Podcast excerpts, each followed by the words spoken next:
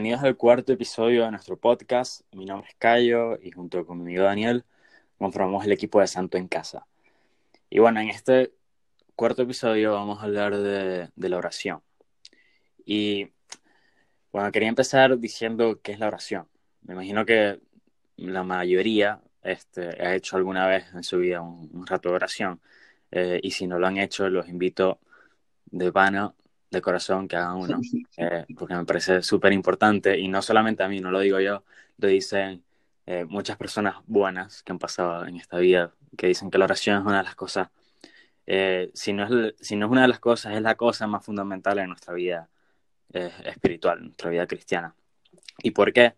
Porque bueno, en nuestra vida, en nuestra vida espiritual cristiana, valga la redundancia, eh, necesitas, el centro de, todo esto es Cristo, es Dios.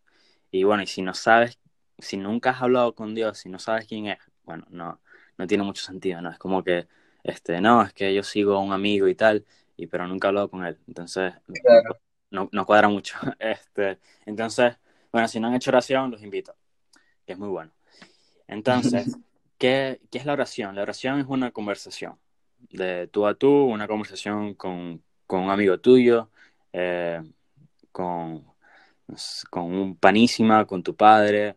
Eh, entonces, esa, es la oración, en, definitiva. Parece, parece muy simple, porque al mismo tiempo, eh, o sea, lo explico y es muy simple, pero es que al mismo tiempo lo es, porque Dios siempre está ahí, siempre está escuchando. Y hablando de esto, de, escuchar, eh, como una conversación con Dios, es eso, es hablar y escuchar, es tener una conversación con, alguien.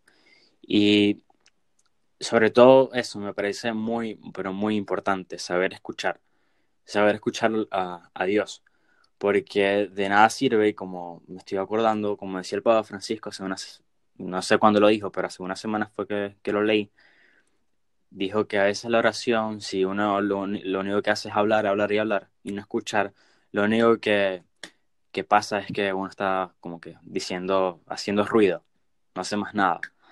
Y es que totalmente, porque si no lo que estuvieras haciendo es un monólogo, estuvieras haciendo una exposición de una conversación, no estás escuchando a nadie. y entonces es muy importante esto, saber escuchar.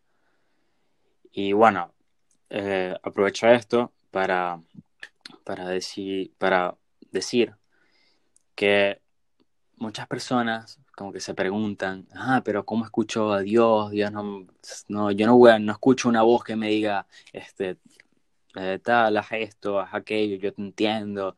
Claro, que... estés delirando.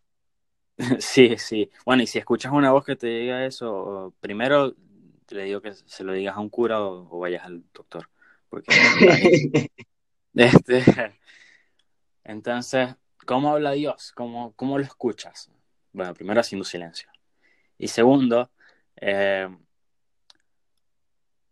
sobre todo cuando nosotros utilizamos libros espirituales para que nos ayuden y tal, para la, oración, ahí en esas maneras habla Dios, en, los, pensamientos buenos que, que llegan a tu cabeza, en las buenas intenciones. Eh, a veces, esto es fuera de la oración, pero a veces, no sé, en, las homilías de la misa, el padre dice algo que tú dices, no, pero esto parece como si fuera conmigo. Bueno, ahí es donde te habla Dios. Entonces, eh, obviamente, no te va a llegar Dios hablándote así, vas a escuchar una voz súper gruesa que te va a estar hablando. Este, no, no, Dios habla de, de esas maneras. Entonces, me parece muy importante en, en esa conversación con tu padre, con tu amigo, que, no solamente es hablar, también es saber escuchar. Claro, sí, este, a mí me parece muy importante en la, oración el tema de explotar la creatividad. O sea, tipo, la creatividad es una parte fundamental al momento de hacer oración. O sea, lo que dice Cayo de que, de que Dios no te va a hablar mágicamente con una inspiración mística y que vas a escuchar su voz, eso no va a pasar. O sea, de, verdad, de verdad les decimos que eso no pasa. A, muy poquitos santos les pasó, a muy pocos. Todos hacían oración así como, como la puedas hacer tú o como la puedo hacer yo. Este, pero la imaginación entra como para como estar atento a las cosas que pasan durante el día como que por ahí tú un día te despiertas y dices, mira, tengo tiempo sin hablar con, tengo tiempo sin hablar con Juan, le voy a escribir. Y como que tuviste ese pensamiento, tuviste esa inspiración. Este, y después te sientas a hacer oración y, y piensas, vuelves a pensar en Juan, dices, es verdad, tengo que hablar con Juan. Y nada, terminas de hacer oración, se te olvida y después viene tu mamá y te pregunta, Dani, ¿ya hablaste con Juan? ¿Tienes tiempo sin hablar con Juan? Y después sales a la calle y, y ves un, un cartel gigante que dice Juan. Es como que de ahí claramente Dios te está hablando, ¿no? Y no hubo ninguna voz mística y no hubo ni ningún, ninguna alucinación, o sea, fueron cosas cotidianas que pasaron durante el día que poniendo la creatividad por medio, te diste cuenta que era Dios diciéndote como que, mira, tienes que escribirla, Juan. Pregúntale a Juan cómo está. Este, y cuando, cuando empiezas en el, dentro a hacer oración, te vas dando cuenta que, que de vez en cuando hay herramientas que te pueden servir, como, como un libro, por ejemplo. Siempre tomando en cuenta las herramientas como las muletas para caminar, que si te sirven, úsalas. Pero si lo que hacen es retrasarte, es mejor no usarlas. Entonces, a algunas personas les sirven libros, a otras personas les sirve caminar. San José María decía que, que su oratorio favorito era la calle, que le gustaba hacer oración caminando en la calle. A otras De- personas de- les sirven... Tu, me- tu mejor oración fue, él dice que fue en un, en un metro. Claro, si te pones a ver, hay, hay una aplicación que se llama Rezando en el Metro. Hay gente que le gusta hacer oración con canciones. Muchos, hay muchos movimientos católicos que, que hacen la hora santa, que dentro de la hora santa, enfrente del sagrario con el Santísimo expuesto, cantan y hacen, y hacen canciones. Entonces, como que hay muchos métodos, muchas formas, que de verdad ninguno es incorrecto. O sea, ninguna oración es mala. Todo lo que a ti te sirva es lo que vas a usar y lo que usas para toda la vida. O sea, si acá yo le sirven libros, está bien. Y si a mí me sirven canciones, está bien. Es como poner la cabeza y, sobre todo trabajar mucho la oración, porque así es como se, se, mejora. Sí, exacto. Y bueno, y teniendo siempre en cuenta de que, de que estás, estás hablando con, con, con Dios, o sea, nunca sacarte, siempre estar en- en presencia. Y pusiste el ejemplo de Juan, y me acabo de acordar, no tenía pensado hablar de, de poner este ejemplo en ningún momento, pero como dijiste, como dijiste eso, este, me acordé de que en un libro yo leí eh, una, un- una persona, un hombre, que estaba la, su casa inundándose y tal, no sé, un huracán, ni idea, un tsunami, lo que sea. Este, entonces estaba ahí en el techo de su casa con, con el agua hasta el cuello y pasa un barco, una lancha. Entonces la lancha le dice, ven, montate, montate, que te vas, o sea, te puedes ahogar. Y el tipo, no, no, yo estoy esperando de que Dios me salve. Eso es buenísimo, sí. Entonces la lancha se va y después, no sé, llega un helicóptero eh, con un tipo ahí en las, con las escaleras y tal, montate, montate, que si te vas, te puedes ahogar. Y él que, no, no, no, Dios me va a salvar. Entonces el helicóptero se va y bueno, entonces el tipo se termina ahogando y cuando llega al cielo le, le reclama a Dios, Dios, pero ¿por qué dejaste que me, que, que me muriera, pues? Y Dios lo mira así con una cara de que, o sea, te envié una lancha, te envié un helicóptero, te envié todo, te envié un salvavidas y tú todavía estabas diciendo, espero que Dios me salve. Entonces, este me parece, me parece muy bueno este ejemplo para decir eso, como que no es que Dios te va a, te va, vas a escuchar una voz, Dios te habla en las cosas más normales del día, Eh, en, un- en un libro, en una homilía, en una, no sé, en una meditación, en lo que sea, en esos buenos pensamientos que, que te vienen a la cabeza.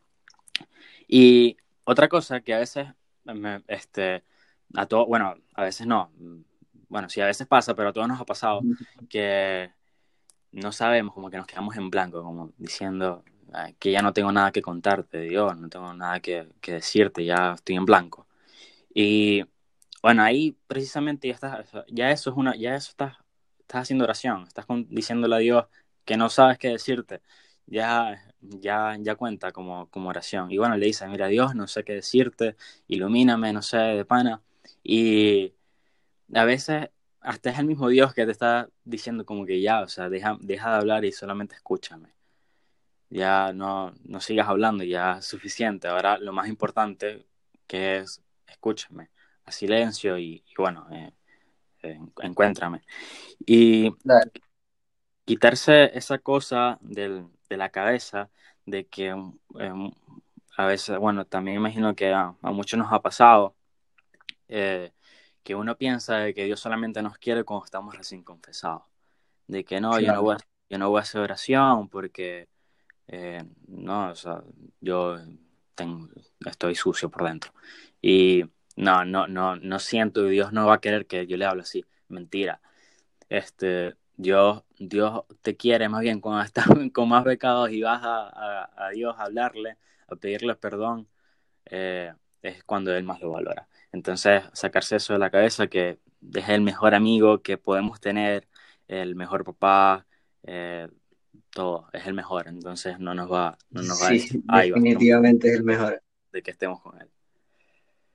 Sí, este, mm, hay más fiesta en el cielo por un pecador que se arrepiente que por mil justos que no necesitan conversión. O sea, eso está en la Biblia, pues no lo digo yo. Este, y es como reconforta pensar esas cosas. O sea, todos pecamos, tú pecas, yo peco, él peca, lo puedes conjugar con todos los tiempos. El Papa peca, todos los santos pecaron, pecaban.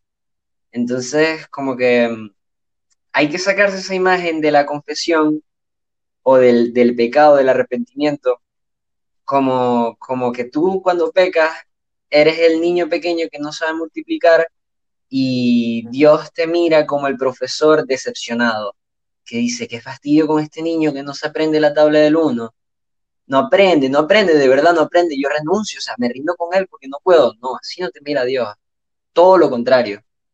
Dios es el, es el médico que está en el hospital militar esperando a que los militares vuelvan de la batalla y que vuelvan de ganar la batalla, ¿no? O sea, cuando tú pecas, es el diablo que te está atacando y puedes, puedes imaginarte cada pecado como una, un tiro, una bala en una, en una guerra. Y, y, o sea, no sé qué tan, qué tan de acuerdo estén conmigo, pero el guerrero que más se llevó golpes, yo creo que es el que más da golpes también. Entonces, si tú llegas a un hospital con muchos golpes, muchos tiros, es porque peleaste una buena pelea, peleaste una buena guerra.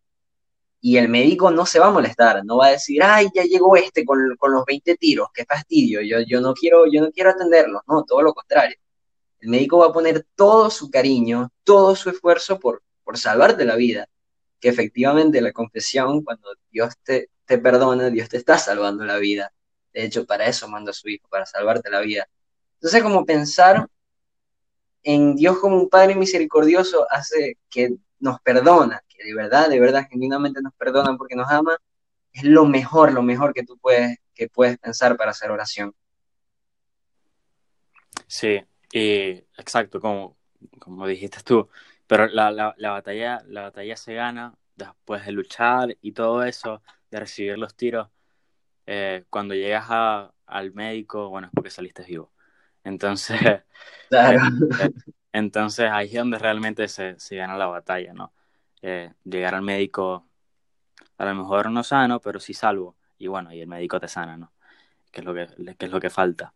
Y bueno, para terminar, quiero poner un ejemplo que, que también vi en un libro, que es una, me acuerdo que en el libro decía que era una pintura, no me acuerdo quién es el, el, el pintor, eh, pero era de que en estaba una puerta y de un lado estabas tú, del otro lado estaba Jesús. Claro. Y la manilla solamente estaba de tu lado, pero en la puerta también estaba un cartel que decía Dios. Entonces, ¿por qué digo esto? Porque mm, así, así, es, pues Jesús está, está del otro lado de la puerta y nosotros el otro, y solamente nosotros tenemos la manilla para poder abrirla. Y Dios nos está diciendo a través de ese, de ese cartel, que en la puerta dice Jesús, nos está diciendo que Él está ahí. Pero solamente nosotros podemos ir a buscarlo, porque Él ya está. Entonces nosotros tenemos que ir hacia Él. Entonces, digo esto para que, eh, bueno, para que nos animemos. Eh, se animen a, hacer, hacer oración, que es la cosa más bonita y más importante que, podemos hacer, hablar con nuestro, con nuestro papá y con nuestro eh, amigo. Muy bueno. Entonces, vayamos a él, tenemos que abrir la puerta, que tenemos la manilla de nuestro lado porque Él ya está ahí esperándonos. Entonces, bueno, no, sé si tú tienes algo que, agregar, Daniel. No, yo creo que, que estamos bastante bien. Yo creo que con esto la gente se puede animar. Espero que la gente se anime a hacer oración. Sí, sí, muy importante. Y bueno, con esto terminamos el cuarto episodio del, del podcast. De verdad, muchísimas gracias a todos por escuchar. Espero que hayan disfrutado mucho. Pueden encontrarnos en YouTube, Spotify, Anchor, en nuestro canal de Telegram y sobre todo en nuestra cuenta principal de Instagram, eh, todos arroba santo en casa. Rezamos por ustedes y espero, esperamos que poco a poco vayan diciéndole que sí a Dios.